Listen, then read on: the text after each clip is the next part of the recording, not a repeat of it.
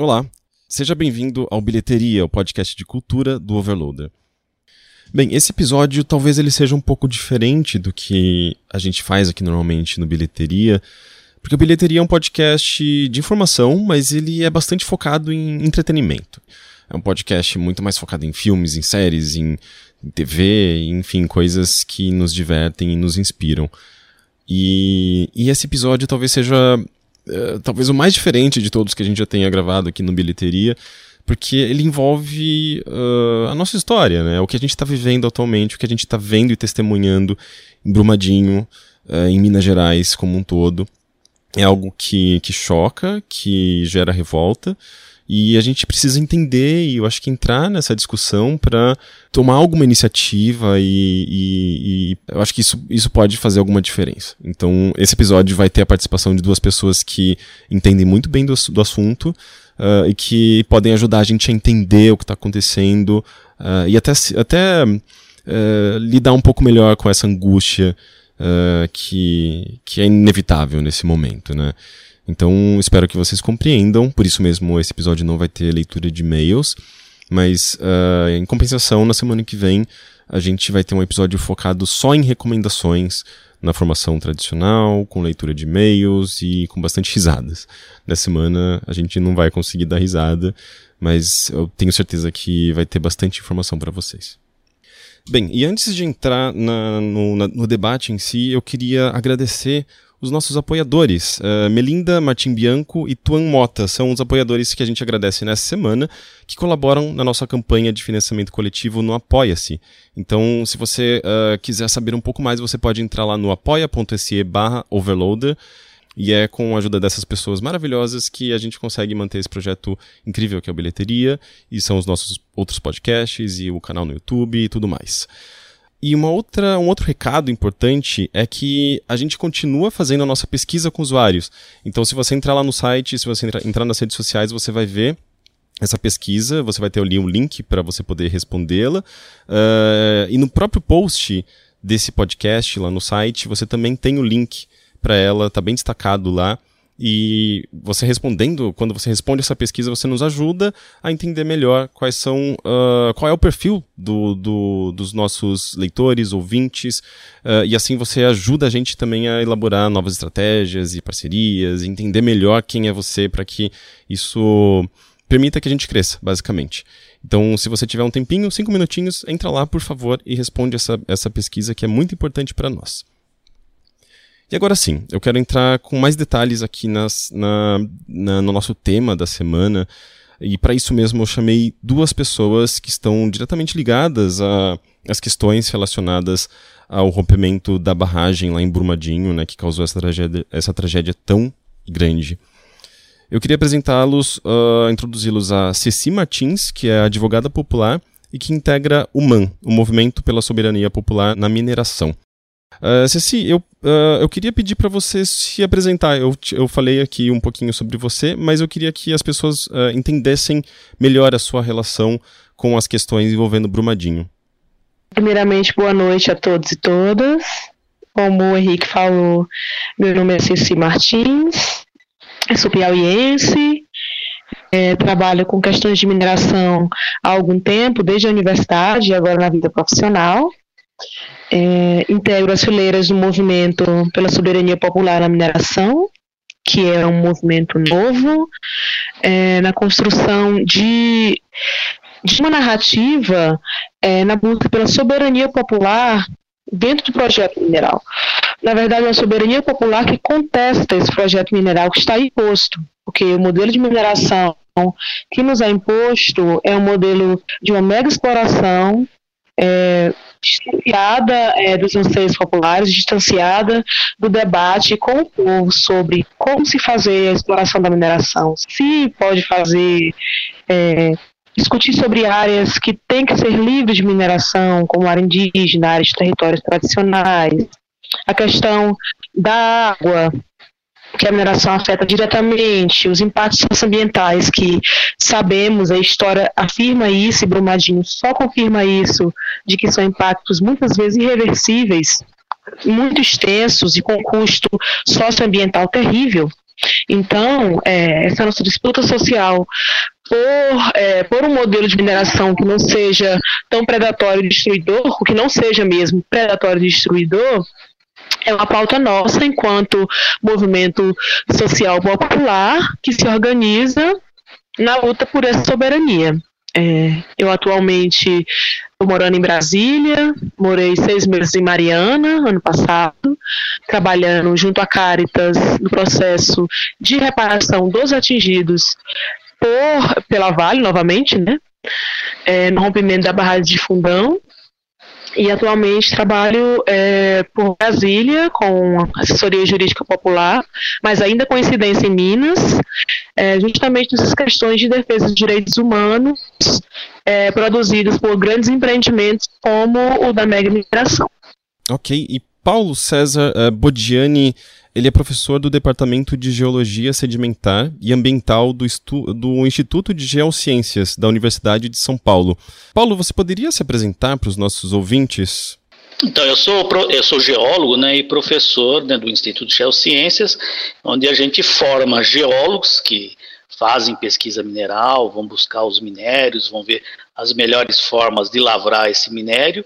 E temos também um curso para formar professores, que é uma licenciatura em Geociências e Educação Ambiental, onde a gente procura né, mostrar a real dimensão é, do empreendimento mineiro. Né? Eu gostei de ouvir a fala da Ceci, e é muito importante ter pessoas como ela é, colocando essa, fazendo esse contraponto, porque, assim como ela, eu também defendo o uso dos recursos minerais, que é importante dizer que é um bem da União, ele é de todos nós. O minerador ele recebe uma concessão, ele só tem o custo da retirada do minério, o custo da pesquisa, é uma atividade altamente lucrativa, ele paga uma compensação à União por tirar esse bem mineral da União, que hoje está por volta de 2,5% a 3,5% apenas. Ele esteve no último marco regulatório para ser definido como de 4%, mas conseguiram o lobby, quer dizer, diminuir essa compensação financeira. E a gente fica estarrecido, porque o que era para ser algo em benefício da sociedade e da União está se transformando numa tragédia, ou seja, a empresa tem uma alta lucratividade e a sociedade, a, União, está ficando com o prejuízo. Né? Então, realmente, é, são questões que nós precisamos repensar, né? do jeito que está, é, não está indo bem. Né? Sim. É, só fazendo uma contextualização, acho que todo mundo uh, tem acompanhado as notícias, uh, mas eu acho importante a gente trazer as informações básicas.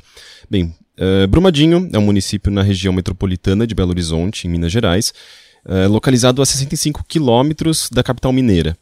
Uh, e é uma cidade que muita gente conhece pelo, pelo fato de uh, Inhotim, o Instituto Inhotim, né, o maior museu de uh, museu a céu aberto do mundo, ficar na região. Então, é uma região que tem também bastante turista, né? Uh, ela não é. Eu acho que para quem não é de Minas ou não conhece Minas, uh, apesar de ser uma, uma região rural, ela não está tão longe assim de, de, Belo Horizonte, ela faz parte né, dessa região metropolitana.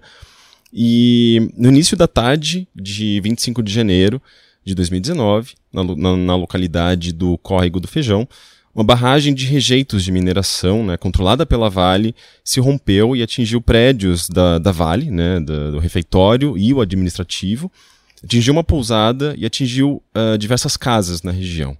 Né? Uh, no dia de gravação desse podcast, já foram 65 mortes confirmadas, é isso mesmo? É, chegou a 65, que vai chegar muito mais se encontrarem né, esses corpos. É, porque tem muita gente desaparecida ainda, então... É, e vai ser difícil, vai ser difícil, porque Sim. foi uma avalanche, né? Você vê, o prédio do refeitório se deslocou 800 metros do local que ele estava.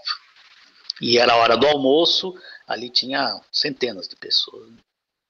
Sim, uh, então quanto mais o tempo passa, uh, menores são as chances de encontrar essas pessoas desaparecidas com vida.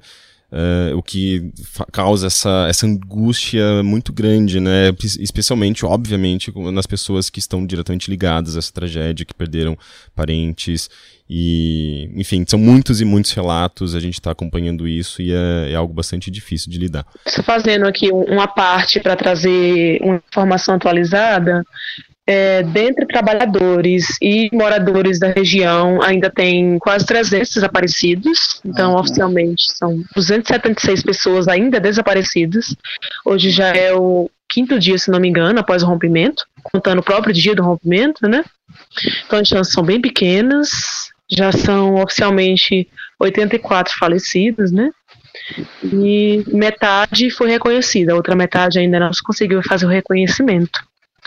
E no município vizinho de Casa Branca tem muitos idosos sem apoio, sem informação. É, o ponto de apoio está ficando embrumadinho, né? Ponto de apoio que é ali união de voluntários com é, pessoas da Vale e pessoas do governo estadual, municipal, né? Naquela tentativa ali de desses primeiros dias emergenciais. Então, clima mesmo de, de muita tristeza, uma cena de terra arrasada, uma cena de guerra, né? Já Casa Branca está sem água, né? Então, o problema de abastecimento hídrico já se acirra da mesma maneira que, que se deu em Mariana, né? E três anos depois, na região no qual desceu os, os rejeitos de fundão, ainda se tem problema com abastecimento de água, inclusive na própria Mariana. E a gente vê isso se repetindo em outro, em outro rompimento apenas três anos depois. E, e, essa é a grande pergunta, né? Eu acho que é a pergunta que todo mundo, todo mundo faz diante a, a, a isso que está acontecendo. Por que que depois de três anos da, da, tragédia em Mariana, a gente vê a mesma coisa acontecer em Brumadinho? O que, que aconteceu? Isso foi negligência? Uh, foi falta de fiscalização? O que, que aconteceu? Vocês têm alguma resposta para me dar? É, assim, eu não, não sei a Ceci, quer dizer, do que tem acompanhado, né, a, o monitoramento estava sendo feito, o, o relato que dia 10 de janeiro tinha sido feita a constatação, é, essa barragem, e isso fica até mais séria a questão, ela é, assim como a de Mariana, ela era colocada como exemplo de uma barragem, barragem estável, então isso aumenta né, a, a, nossa preocupação. E, mas uma questão, acho que agora que começa a se colocar, né, tecnicamente, o, o, método de construção dessas barragens, eu não sei se vocês já ouviram falar, chama-se alteamento a montante, né? O montante em direção às montanhas e tem um alteamento que vai, vai alteando, né? Você vai elevando a barragem ou no sentido da montante ou no sentido que o rio corre, que é a jusante. Esse alteamento a montante é o método mais barato. Na lógica né, da, da, lucratividade, eles tentam minimizar lucro. Então, infelizmente, geralmente essas barragens são feitas o mais próximo da usina de beneficiamento para evitar custo com transporte, o que também às vezes não é o local mais indicado. Eu vi pessoas questionando, ah, por que, que coloca uma barragem no alto né, do, do vale, né, por que não põe mais para baixo? Mas é a lógica de é, baixar custo. É, é, esse alteamento a montante consiste em você, conforme vai tendo a necessidade, vai elevando a barragem, só que essa elevação, cada elevação de 2 a 3 metros, ela se dá ah, no sentido da montanha. Então a base acaba ficando em cima do rejeito que é, é mole. Então, apesar de até Mariana, ainda alguns técnicos, alguns engenheiros afirmarem que o método é seguro, Hoje está claro que ela não é segura e provavelmente uma próxima questão legal vai ser a proibição desse método de, de, de barragem. O presidente da Vale deu uma coletiva agora. É, eu acho que diante dessa preocupação eles já estavam num processo de desativar esse tipo de barragem e com a retirada do material. A barragem que acabou de romper teve o licenciamento em dezembro para que fosse feito isso ela ia ser totalmente desativada, todo o material ia ser retirado. Então, era uma política, em função da preocupação desse tipo de construção, de desativar todas as barragens com esse processo, alteamento montante. O que ele anunciou agora é que, no, dentro de um intervalo de dois a três anos, eles estão já paralisando todas as atividades de lavra que tem esse tipo de barragem e proceder à escavação e recuperação ou seja, recomposição ambiental dessas barragens. Então, quer dizer, pode-se colocar aí uma questão técnica, ou seja, esse sistema de barragem, que era considerado seguro, se mostrou inseguro ao ponto até, a gente não pode afirmar se deu algum sinal ou não, mas aparentemente ela não deu nenhum sinal de que iria romper. Uhum. Ceci, você tem uma outra perspectiva sobre isso, menos técnica e mais, digamos, uh, uh, jurídica ou humana? Sim. É, primeiramente, é reafirmar que esse modelo de mineração que realmente e é bem costume nos países considerados subdesenvolvidos, como o Brasil, ou em desenvolvimento, que fazem mineração de uma maneira que consiga a maior parte de lucros e o menor custo possível. Então, inclusive na construção de barragens de rejeito, é, é feito da maneira mais rápida e mais barata possível. O que gera essa insegurança e todo esse risco de, de, de rompimentos é, pelos estados afora, não apenas em Minas Gerais, porque é, esse modelo de mineração segue as regras do capital internacional. E houve uma alta no mercado da mineração, que a gente chama de boom, né? É, mais ou menos em 2008, e subiu o preço da tonelada de ferro, é, as, os minerais é, se tornaram commodities mais valiosas, então eram solicitados é, com mais rapidez né, e celeridade para os países ricos em, em recursos minerais como o Brasil. Então, as mineradoras se movimentaram rapidamente pelo nosso território, a produção se acelerou e assim como se produz bastante, se exporta muito, produz muito rejeito. Então foi esse processo é, bem corrido de, de produção exacerbada, de muita exportação de muita construção de barragens, muitas das quais é, essas barragens, inclusive a de Fundão, foi construída nesse período, é, apresentam esse tipo de problemas e são sempre barragens que estão em risco, né? E aí, com a, com a passagem desse boom, que caiu essa a importância da, dos minérios como commodity, em 2012 em diante, então as mineradoras é, tiveram perdas né, de, de suas ações, reduzir, redução de lucro. Então, é, ao invés de diminuir o ritmo de exploração, se acelerou o ritmo de exploração para compensar esse descompasso no qual a indústria da mineração se percebeu. Né? E aí, é, com esse, é, esse aumento da, da, da, produção, com condições trabalhistas mais precárias, com proteção socioambiental mais precária ainda também, porque tudo isso é custo né, para o capital mineral, é, acontece logo em 2015 o rompimento da barragem de Fundão. Então, desde 2013, as comunidades que ficavam embaixo da barragem já reivindicavam maneiras de se proteger caso acontecesse um rompimento, porque já vinha acontecendo é, vazamento da barragem do Fundão, é, então as pessoas de Bento Rodrigues, Paracatu, estavam preocupadas com isso.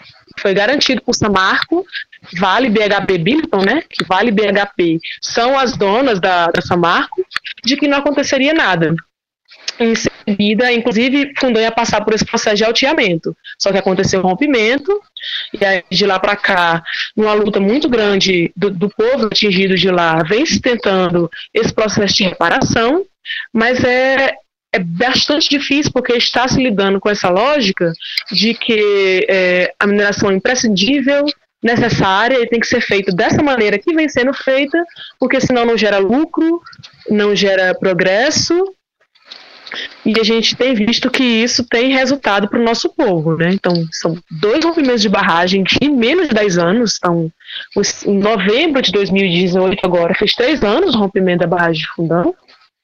E as pessoas lá ainda estão nessa contradição de tentarem conseguir a mínima indenização, a mínima reparação, o reassentamento das comunidades rurais, porque praticamente todas as comunidades são de zona rural, em Mariana, né? Então, seu modo de vida é um modo de produção rural, tradicional, e essas pessoas tiveram que ser realocadas para as periferias de Mariana e das outras cidades próximas, o que vem gerando vários problemas na vida, na saúde de todas as pessoas, inclusive crianças, deficientes, idosos, mulheres. é, homens que trabalhavam na mineração, que ficaram sem emprego, mulheres que tinham renda própria, ficaram sem ter como produzir, porque eram produtores rurais. Então, ver isso acontecer novamente em Brumadinho, que é a região metropolitana de BH, onde tem vários projetos de mineração, é de é de um espanto e de uma indignação muito grande, porque a gente percebe o que essa aceleração na produção mineral provocou de resultado. Então, em pouquíssimo tempo acontecem dois grandes rompimentos de barragem, com maior ou menor grau de impacto socioambiental e muitas perdas de vida, né?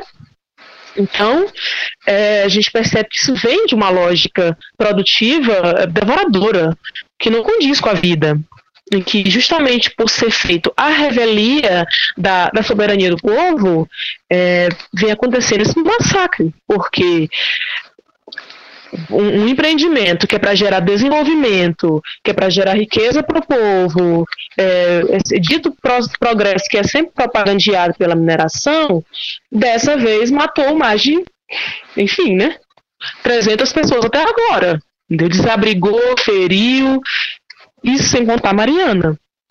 Então, é essa reflexão que a gente traz. Então, até, até quando e até onde vai essa forma de, de dito desenvolvimento, né? Sim. E a, a, a, legislação brasileira, ela exige uma série de medidas e protocolos de segurança, ou, ou isso, uh, isso ainda é muito frouxo por parte da legislação em si? É, a, a exigência hoje é que eles têm que monitorar e apresentar relatórios duas vezes por ano ao órgão que tá, fiscaliza, que era o antigo DNPM, né, Departamento Nacional da Produção Mineral, e agora se transformou na Agência Nacional de Mineração. Então eles enviam os relatórios e os técnicos desse órgão avaliam o relatório e eventualmente fazem o, a vistoria em campo. Mas a responsabilidade pelo monitoramento e para se dizer se está estável ou não é do próprio empreendedor, é do minerador. E isso é uma questão que pode ser, tem que ser reavaliada, rediscutida, se vai continuar assim, porque está tendo uma pressão agora, pode até ser por aí, de que o governo é que faça essa fiscalização. Mas para isso vai ter que modificar, o órgão vai ter que ser fortalecido, vai ter que contratar mais gente e tudo mais.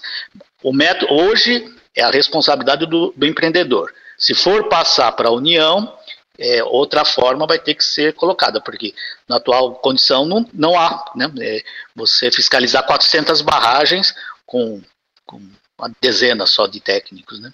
Ou seja, é, tem um, um sistema, mas está mostrando que ele não está funcionando. Entendi. É, e tem também a questão da, da própria crise econômica, né? A Minas, por exemplo, uh, eu estava vendo aqui uma notícia do, do estado de Minas, Uh, que Minas tinha quatro fiscais para vistoriar barragens. É, é, pra, é que eles trabalham com força-tarefa, né? Às vezes vem é, técnico, mas é esse número. Só Minas tem quatro, mas às vezes vem gente de outros estados, né, para ajudar. Mas é insuficiente essa questão. Né? Sim, e ao mesmo tempo você tem ali uh, do, dos governadores, né, do, uh, do Romeu Zuma, uh, que é o governador eleito, e anteriormente era o Pimentel, né, um discurso que era muito mais focado na, nessa questão econômica, né, justamente de... É, a pressão econômica é inevitável, né, isso... É, inclusive politicamente, a geração de emprego, aquela coisa toda. Né? Então, tem uma lógica aí que é difícil de, de, de combater. Quer dizer, vamos fechar todas essas minerações, é, gera uma, uma, gritaria, inclusive das pessoas que estão lá, porque a maior parte das pessoas que estão lá trabalham né, na mineração. Então é uma situação, é o cachorro mordendo o rabo. Né? Uhum. É, porque o que, o que, o que deixa muito claro é que existe um desequilíbrio enorme, né? Porque ao mesmo tempo que existe uma importância, né? É um, é uma, é uma atividade de maior importância ali de Minas Gerais, atividade econômica. É, não ex, existe também essa é, face uh, uh, vista grossa né, para fiscalização e para vistoria uh, que supostamente estaria entrando na frente da, das, dos interesses econômicos, né? É, assim, nesse aspecto é difícil dizer assim. É, até o momento, inclusive Mariana e agora dessa tragédia de Brumadinho, não dá para dizer que teve negligência. Não está sendo investigado e tudo mais. Não dá para dizer, ó, algum técnico viu lá que tinha a trinca, avisou e tal, e não sei o quê. Então, mas isso que acaba sendo mais preocupante, essa barragem de, de Brumadinho, ela era apresentada em cursos para formação de técnicos como um exemplo. As pessoas estavam lá, iam ver, mostravam e tudo mais.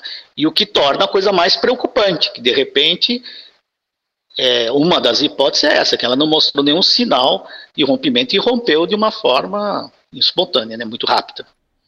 Mas se não há negligência, uh, por que, que o sistema, por exemplo, de, ali de, de contingência, né, o sistema de, de, de do alarme não tocou? Do alarme, por que, que o alarme não tocou quando, uh, de fato, o problema aconteceu? É, eu, eu não saberia explicar. A questão é que não tocou. A, a primeira coisa que vem à cabeça é que, de repente, o, quem era para acionar o alarme estava ali embaixo no centro administrativo, será? Né? Poderia ter os piezômetros, temos piezômetros que são uns pequenos poços, né, que medem a pressão e flutuação do nível da água, né, de repente por alguns sensores eletrônicos, nós temos tecnologia para isso, para que eles fossem acionados automaticamente, mas não foram, né. Então isso aí tem que esperar uma explicação técnica deles, né? Eu não saberia dizer. A questão é que não tocou, porque realmente se ao menos isso, né, se o sistema de alarme funcionasse, poderia minimizar a, não, não a, a, tragédia em si, mas pelo menos a perda de vidas. Né? Isso aí realmente é, isso é preocupante também. Sim. E você falou de, dessa, dessa parte, digamos, uh, de quem é o culpado, né? Uh, então, uh, o senhor acredita que, que um engenheiro ou um técnico ali, um, um uh, um geólogo, eles, eles não são necessariamente culpados pela, pela tragédia? Não, a questão é o seguinte, do que a gente tem acompanhado, não, vai ser, tem que esperar a investigação. Né? Até o momento não veio nenhuma informação né, de que a barragem teria dado um sinal é, de que iria romper. Inclusive, esses relatórios, né, que são duas vezes por ano, isso é interessante, porque é assinado pelo é, o, o, engenheiro técnico, que é o responsável pela obra, é, pelo gerente da unidade e pelo presidente da Vale. E aparentemente o gerente e o engenheiro é que foram detidos, foram presos agora, que eu acredito até que essa prisão é um pouco mais de jogo de cena, né? E por que, que não prenderam o presidente da Vale também, então? Né? Porque ele também assinou o relatório, né? Então a responsabilidade é dos, são dos três, né? Sim. É, fazendo aqui algumas considerações uhum. sobre essa prática da, enfim, de grandes empresas como a Vale de lidar com contingências como essa, porque é, é uma mineradora é, transnacional que tem diversas barragens de pelo mundo. E aqui no Brasil é, não tem plano de contingência detalhado e nem conversado, ensinado ou feito oficina com as comunidades do entorno de como é, reagir, se proteger diante do rompimento. Né? Inclusive em Mariana, a Sirene também não tocou. Mariana não tinha sirene, né? né? Eu, eu Mariana não tinha. Pois é, então nem sirene tinha. E inclusive um jornal é, de, de diálogo com a cidade de Mariana tem o nome de A Sirene agora. Que é um jornal é, local, foi criado logo após o rompimento, como forma de fazer comunicação por lá, né? Fazendo referência a, a, a essa mínima, essa mínima questão de segurança que deveria ter, enfim, né? Diante de uma barragem como aquela, que eram 50 milhões de metros cúbicos, né? Essa de Brumadinho, somando, dava 12,7 milhões, se não me engano, então quase um quarto do que era do que era Mariano, mas numa região mais populosa, então a base ali de trabalhadores ficava no pé da barragem e aconteceu é, o que a gente viu, né? né? Desculpa, mas essa é outra questão, né? Você tem um refeitório Exato. abaixo de uma barra. Isso é né? Essa é Nossa, um contingente muito grande de trabalhadores, né? E aí, quando a gente, quando a gente fala em, em denúncias de violações do modelo mineral e de também disputar uma soberania nacional, perpassa também pelos trabalhadores da mineração. Porque são pessoas que precisam viver se sustentar e que é, querem trabalhar na atividade mineral e como é que essas pessoas é, se protegem e podem discutir como é que se faz essa mineração sem ter suas vidas ameaçadas, né?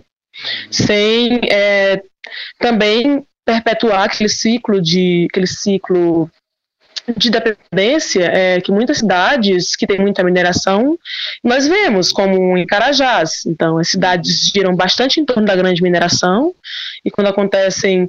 É, eu não chamaria de tragédia, né? Porque, porque tem muitos elementos que vêm mostrando que é possível prevenir, é possível se preparar, é, é possível prevenir-se minimamente diante de de um crime tão grave, né, que tira tantas vidas.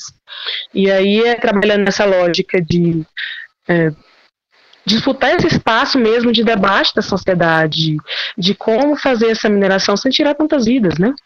E aí, nos últimos cinco anos, é, a postura da Vale, é, enfim, de minerar tem gerado muita tragédia, tem gerado crimes de fato, porque é, foi Mariano 2015, foi é, mineroduto da Anglo-América, não falaria apenas da Vale, mas falaria das grandes mineradoras, né, que tem essa forma de grande mineração. É, a Anglo-América, ali na região de Conceição do Mato Dentro, que tem também uma barragem em condições de risco, cujo volume é quatro vezes maior que de Mariana.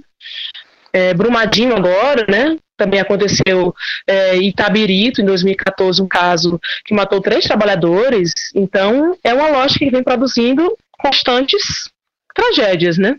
Uh, eu queria saber se você acredita que essa, essas falhas de segurança, uh, essa falta de competitividade mesmo, também esteja relacionada a essas questões uh, que você chama de criminosa, né? Justamente porque existe, existe uma expectativa né, de que a empresa cumpra essas regras de segurança, no mínimo, e ela não, não é capaz de fazer isso aparentemente, né? Por conta desses diversos exemplos que você já citou.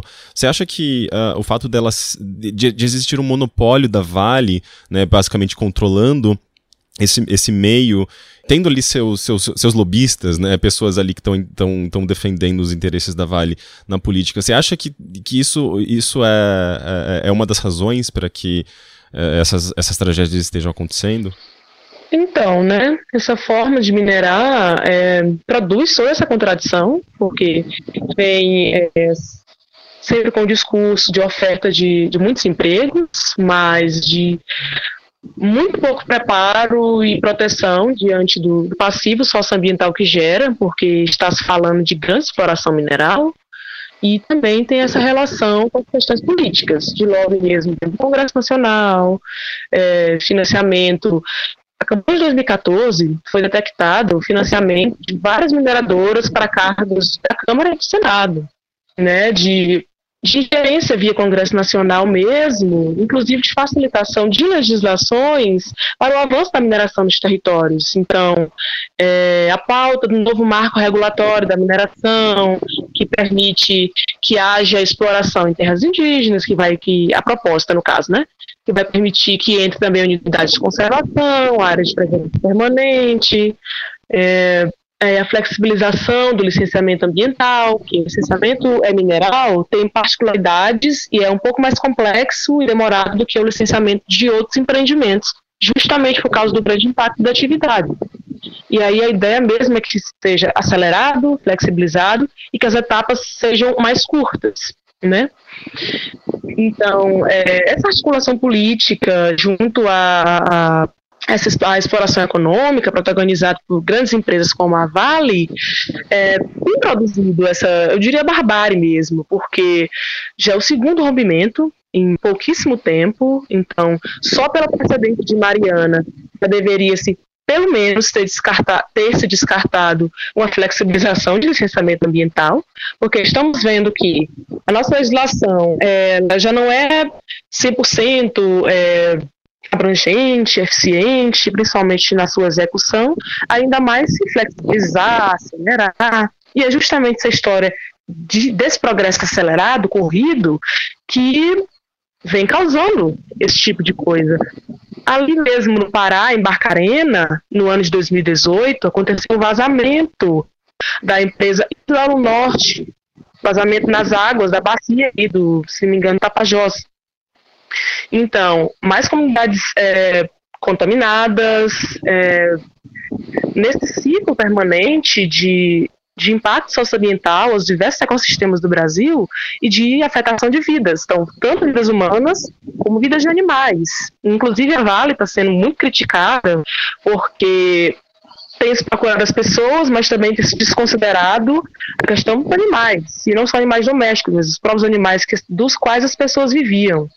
E aí, é, enfim, são essas questões que nos fazem é, questionar e pensar em como isso já deveria esse tipo de modelo já deveria estar sendo superado, que atenta contra a vida. Sim. É, e é até difícil se focar num, num, único ponto, né? Porque está tudo tão conectado, né? É, é, a Vale que, que financia campanhas políticas, uma, essa tentativa né, de flexibilização uh, de facilitação, de desburocratização, inclusive com medidas que apareceram depois da, de Mariana, né, nas minhas pesquisas. E isso me deixa bastante chocado, né, porque a gente deveria estar tá fazendo o caminho oposto, né, depois de um acidente tão grande. E, e, e, agora, quem sabe, né, tipo, depois de dois acidentes enormes desses acidentes, crimes, né, dessas barbáries, será que a gente vai conseguir uh, ver o, esse caminho inverso que a gente está tentando buscar há tanto tempo? É, a questão, assim, até em termos econômicos, né? É, é, claro que a Vale não gostaria de ter, que isso ocorresse. Até por questão econômica, não. Eu não vou. É claro que quem está lá na Vale não queria ter uh, ocorrido essas mortes, mas... É... É, até porque 50, quase 50% do caixa dela já foi bloqueado, né? Não é do interesse da Vale que isso aconteça. É só isso, a desvalorização, né? Ela, quer dizer, eles não têm, economicamente, né, na lógica deles, né? mas aí dentro da... As ações caíram rapidamente, é. né?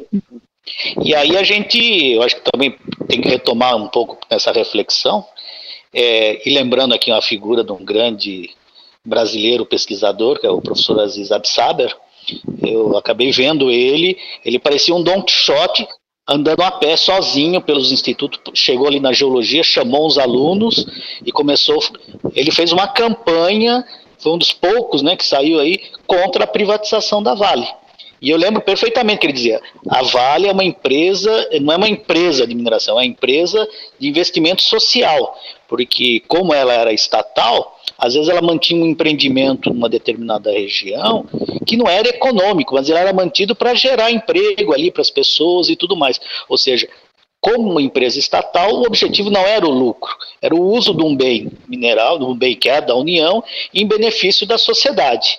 Então, também esse modelo, gente tem que discutir isso ao privatizá-la, né? assim como nós tivemos outros exemplos. A própria Petrobras, como uma empresa semi-estatal, que pelo governo era é utilizada para baixar o preço, manter o preço baixo da gasolina, que foi muito criticado, e para não gerar é, inflação. A Sabesp aqui uma empresa em São Paulo, que é semi-estatal, tem que ficar preocupada com os acionistas, então não pode fazer campanha para economizar água, porque ela tem que vender.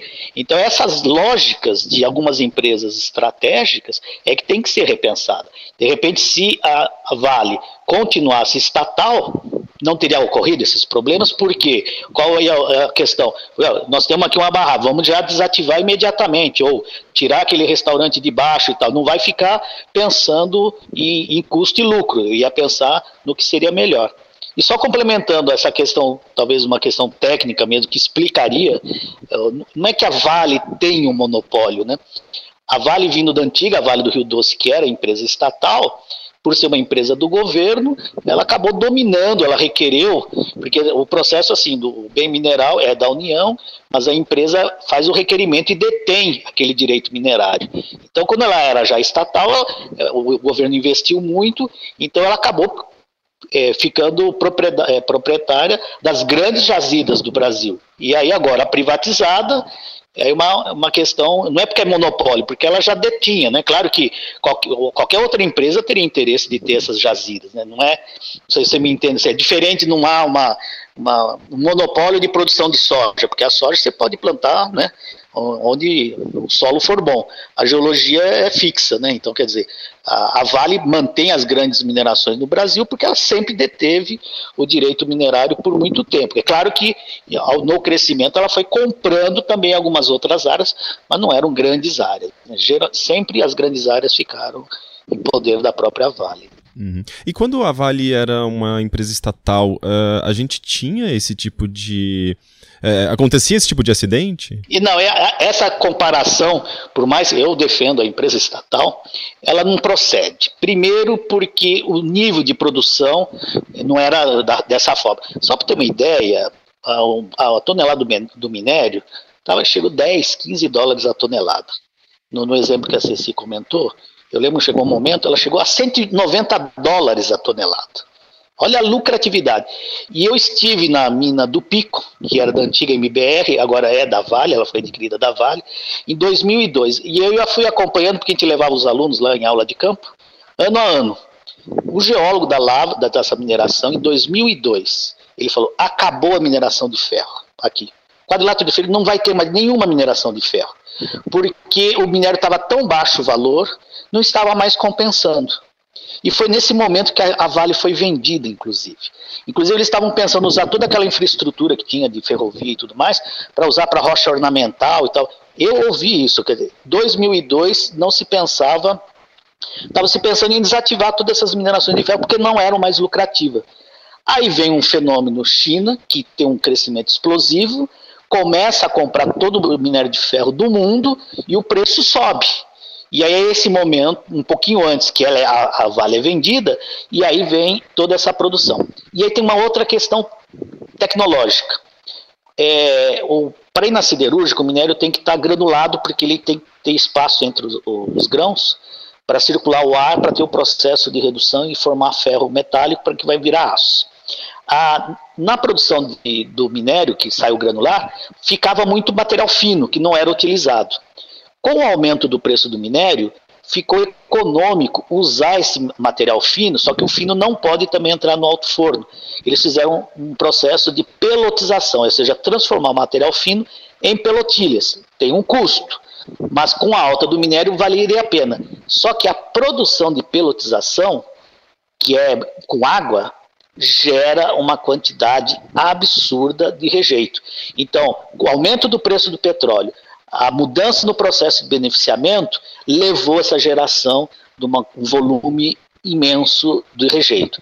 Então, isso tudo foi um avanço após a, privatização, que não existia antes. Então, não dá para dizer que antes não tinha é, problema. A própria, essa barragem da, que rompeu, ela foi é de 1976 e estava três anos sem receber material. Não posso afirmar, mas olhando um pouco do que a, o que desceu, tinha muito material muito preto. Aparentemente, esse que rejeito que estava lá tinha muito minério fino, por isso que também seria econômico tirar como foi licenciado. Então, quer dizer, essa barragem é um modelo antigo, né? e, e, as novas barragens é que vêm nesse acelerado crescimento. Então, tem essa mudança tecnológica nesse processo. Então, não dá para fazer essa comparação de que quando ela era estatal, ela era mais ambientalmente. Na época também, na década de 70, não se tinha nenhuma preocupação ambiental, né? Então, é, tem problemas aí. Mas certamente, se hoje ela fosse estatal, ela seria mais cobrada, né? inclusive da própria sociedade, né? de dar um retorno né? e ter mais preocupação ambiental. É, fazendo a complementação mesmo, é muito importante que o Paulo traz, justamente porque uma empresa que é privatizada e de caráter transnacional como a Vale, e tem crescido bastante nos últimos 15, 20 anos, é, crescido no sentido do, da produção acelerada, do acúmulo de lucro e da sua expansão, né? Física, enfim. Não só no Brasil, né? Com, com o monopólio de várias jazidas, diversos minérios aqui, como aí para fora. Então, tem muita ingerência da Vale, investimento de capital internacional. Então, ela foi privatizada, inclusive a preço baratíssimo, Vale era um patrimônio público do nosso país, né? E quando ela passa para a influência direta dos interesses dos países desenvolvidos, né, que investem muito mais em tecnologia e fortalecimento de mercado interno que o nosso país, ela fica é, mais suscetível às mudanças do próprio mercado internacional e aí o seu, a sua, seu ritmo de produção segue esse, essa lógica. Então, para o nosso país, que é considerado subdesenvolvido, tem que vender bastante matéria-prima, não é à toa que a gente tem uma lei que facilita a exportação de matérias-primas é, de, de, produtos naturais com isenção de ICMS, que é a Lei Candir, e para nós fica o ônus socioambiental, porque é acelerada a produção, produz-se essa grande quantidade de rejeitos em modelos, inclusive, que não são 100% seguros, desacompanhados ainda de uma política mesmo, de contingência, de proteção das pessoas que lá trabalham, das pessoas que vivem em torno. E aí a gente percebe o quanto o lucro manda muito na questão da mineração, porque pegando exemplo de uma barragem de produção de energia, uma barragem de água, é, tem seus problemas, tem sua questão do risco também, mas a atenção e a, e a preparação é diferente em relação à barragem de rejeito. Porque a barragem de água produz energia. Então ela está ali segura, está é, tá circulando dinheiro, está circulando ações, está circulando lucro, né? Então, o MAB faz essa, essa discussão também. E como a barra de rejeito é para jogar aquilo que não vai ser mais usado, então a visão e o acompanhamento já se dá de outra maneira. Barra de rejeito é custo, não é investimento, entendeu? Seria investimento se a lógica de produção fosse aquela, primordialmente, não de produção de lucro, mas sim de desenvolvimento interno, de proteção socioambiental, para que ficasse para o nosso país não apenas os prejuízos da atividade econômica. Então, é nessa lógica mesmo de, de se pôr na balança aquilo que é primordial na, para a mega mineração principalmente mineração de ferro, que é, enfim, especialidade da Vale. Uh, gente, vocês mencionaram o impacto ambiental. Uh, vocês têm alguma. Uh, eu sei que as, as coisas ainda estão acontecendo, estão sendo analisadas, mas vocês têm. a partir também do que já foi observado com Mariana, vocês têm alguma ideia de qual vai ser o impacto ambiental dessa, dessa catástrofe? É, eu acho que é um pouco cedo para é, dimensionar, mas uma questão que é controvertida e, e tem, tem, tem procurado acompanhar e ver, e às vezes uma pessoa pode ficar é, achando. É, é, difícil dizer que vai diminuir o tamanho é, da tragédia, mas você imagina se você afirmar que é toda aquela lama é altamente tóxica, é, com elementos químicos nocivos, é uma coisa. Agora você dizer que a lama é inerte é outra coisa, né? Não que diminua o impacto, o problema todo, mas são questões técnicas, né? E do que eu tenho levantado e tudo mais, eu sou obrigado a dizer que a lama é inerte.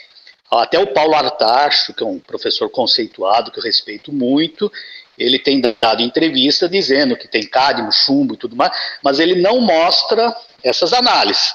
Aí é uma questão técnica, né? Se você diz que tem chumbo, você tem que dizer quanto que tem de chumbo.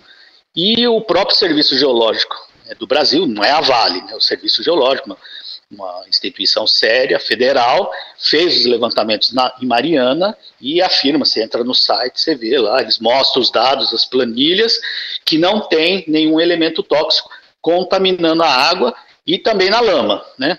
Então, isso é uma questão importante, né? Então, se realmente tem esses elementos tóxicos que estão dizendo, tem que mostrar e quanto que eles têm. Né? Então, isso talvez no, no, aspecto de esclarecer tecnicamente a questão e sem querer tirar o impacto. Agora, então, o impacto físico, porque isso desmatou, turva a água, é uma poluição, causa problema, é, tira a qualidade da água, né? mas é, é, um, é um impacto tremendo. Né? Aí, querer dimensionar, ah, o maior desastre, o menor. Desastre é desastre, né? sempre tem um problema. Mas, por exemplo, é, se for fazer uma comparação, aquela abertura de uma cápsula de Césio em Goiás é, foi um desastre ambiental brutal, porque ali sim, apesar de ser uma coisa pequena, teve mortes, né? Mas gerou uma radioatividade que contaminou, acho que até hoje está contaminado de radioatividade aquela região. Né? Então é muito difícil né, dimensionar, né?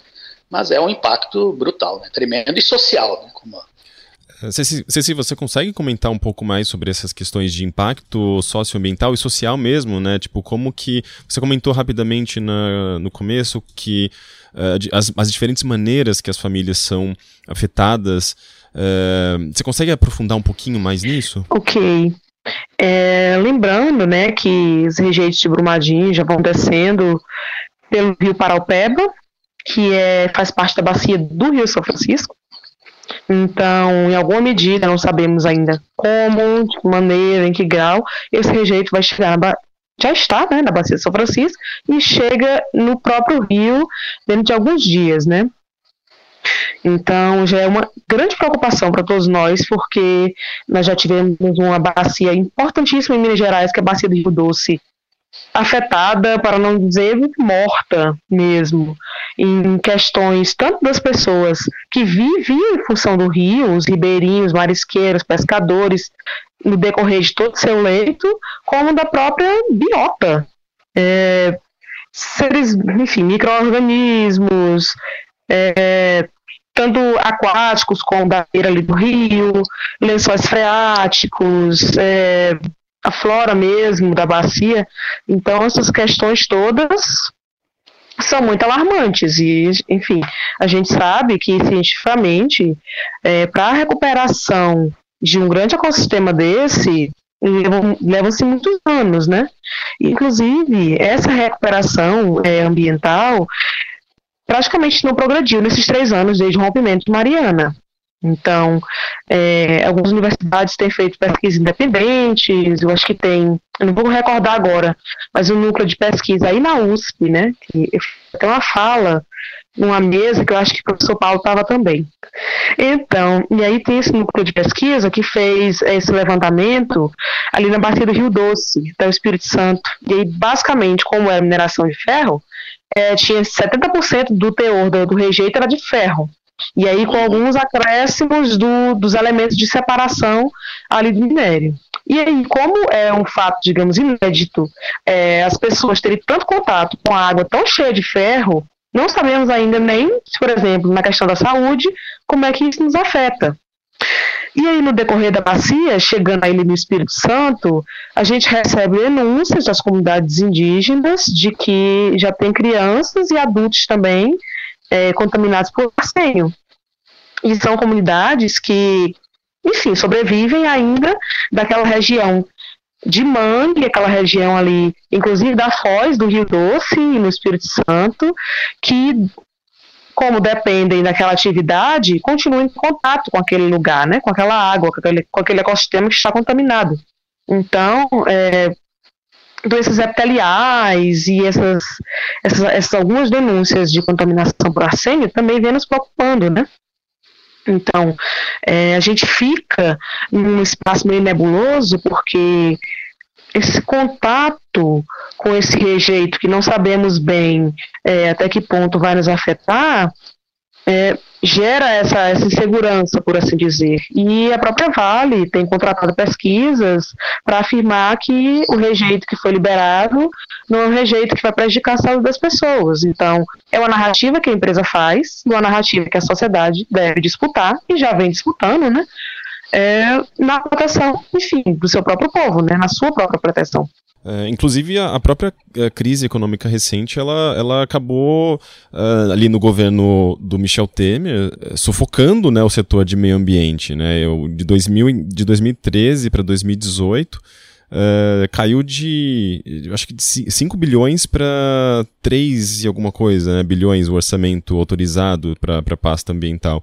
Então, eh, você vê tudo isso, as ramificações né, dessas decisões uh, em, casos como, como esses, provavelmente, né, que você mencionou agora, né, tipo de, de, de contenção e, uh, e, ao mesmo tempo você vê a, a, a flexibilização né, de, dessa, dessa, dessa pasta econômica, né, tipo, dar mais atenção justamente para as empresas que estão fazendo esse trabalho uh, exploratório, né.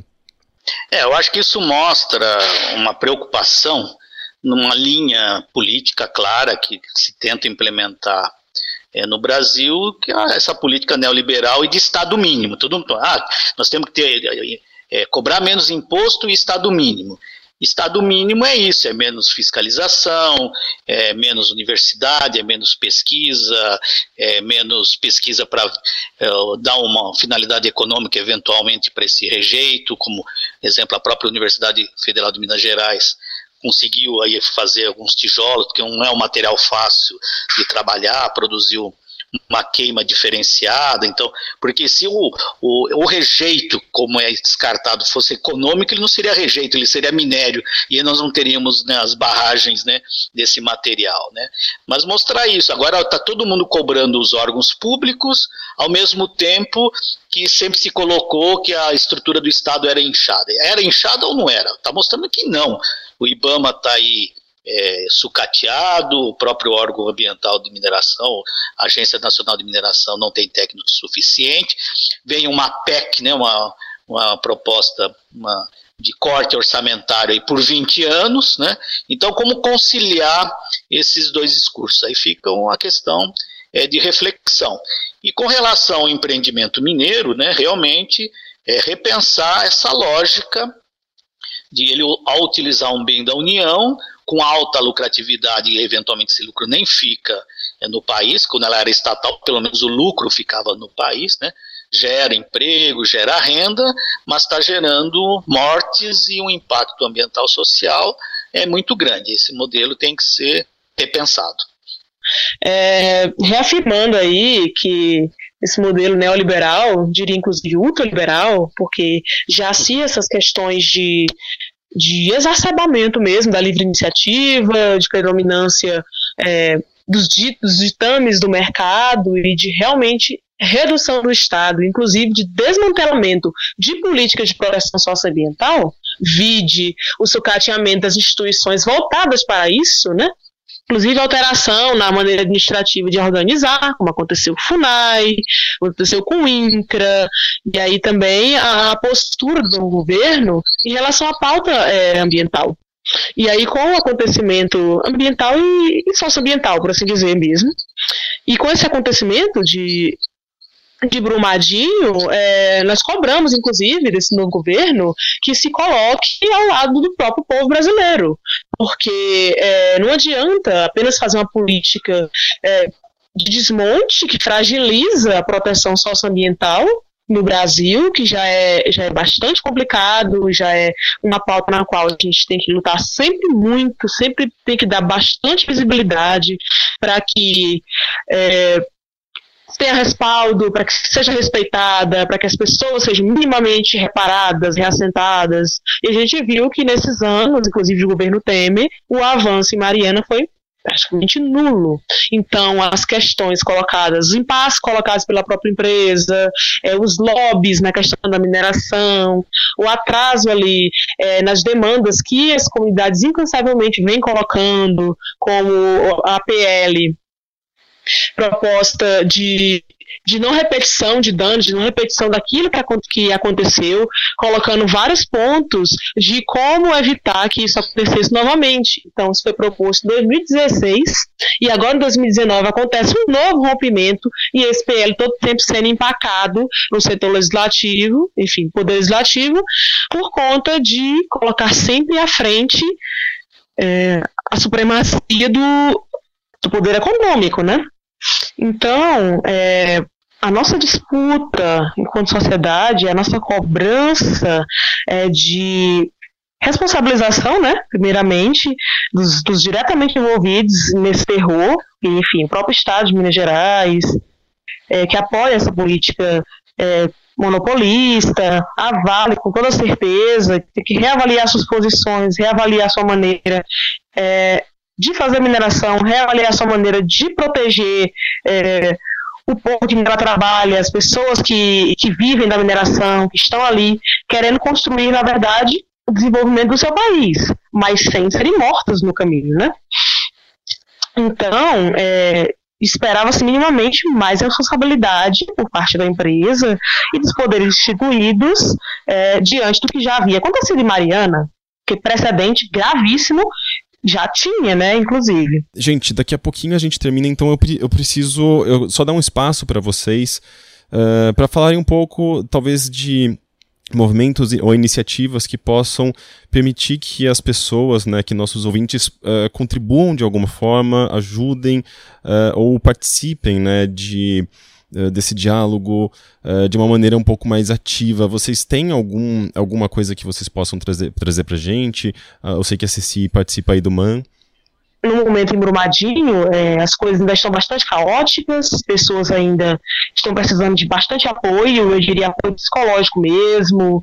Então, quem quiser se voluntariar e se juntar aos grupos que lá estão, é, lá já tem, está aí na Brigada do MAB, na verdade já chegou lá, né? Que é o Movimento de Ativos por Barragem.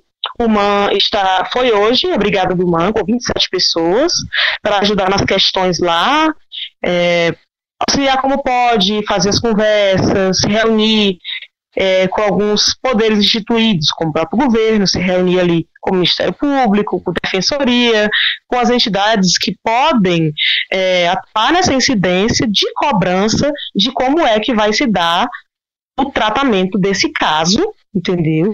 E do caso de Mariana também, porque não dá para esquecer. Então, essa foi uma repetição da tragédia do terror que já havia acontecido. Então, é, esse errar duas vezes, gente, não tem condição. É crime ambiental. Tem que ser tratado como tal. E nós, enquanto sociedade, é, nos colocamos nessa luta. Porque a gente está falando da nossa vida, do nosso futuro, dos nossos recursos naturais, do nosso povo, dos nossos trabalhadores. Então, se não é, se não é o, o povo que dita como é que se faz a mineração nesse Brasil, onde é que está a soberania nacional?